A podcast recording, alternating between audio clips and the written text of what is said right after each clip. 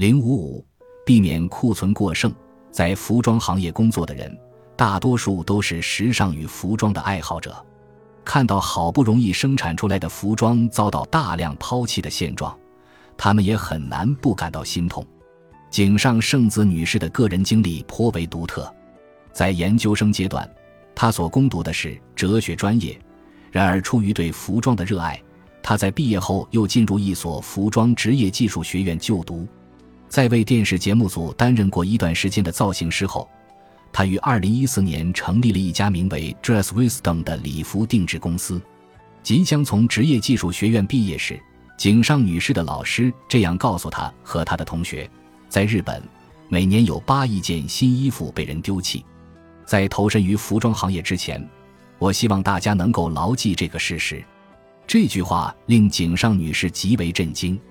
刚刚进入职业技术学院学习时，对他来说最难掌握的就是缝纫技术。即使脑袋里知道要怎么做，真正用缝纫机处理布料时，却发现并不容易。费了好大劲做完一件衣服后，仅仅因为出现了一丁点瑕疵，就被老师要求重做。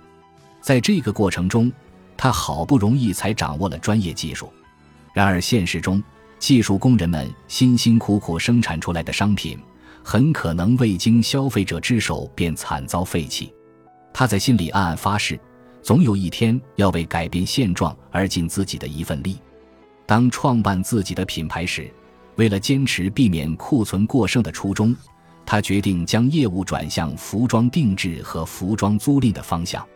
然而，只要在服装行业工作，即使心里一万个不愿意，也依然会目睹到库存过剩的现状。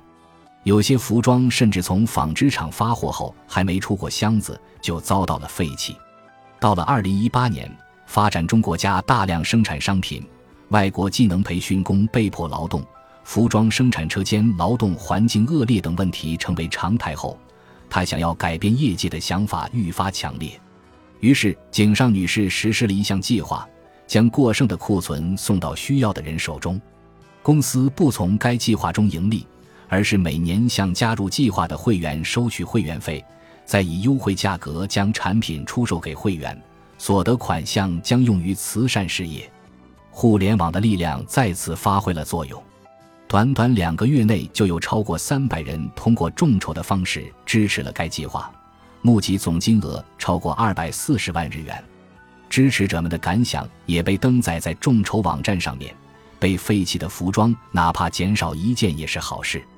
虽然只能尽绵薄之力，但如果有合适尺寸的服装，我是愿意购买的。他是为服装生产者着想的人，很高兴能为他提供帮助。身为一名服装爱好者，我对服装遭到废弃的现状感到痛心。我很乐意支持这一计划，并为此提供力所能及的帮助。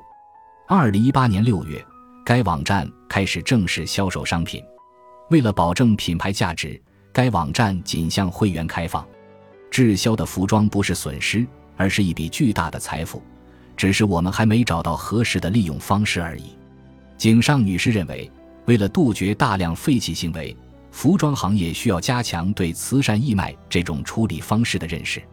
此外，公司还与地方政府加强合作，开拓新型渠道，将库存服装捐献给儿童福利院等社会机构。井上女士的目标是通过这一计划吸引人们的关注，并将这样的运动推广至整个服装行业。她希望有一天，是否废弃商品能够成为人们评价品牌优劣的标准之一。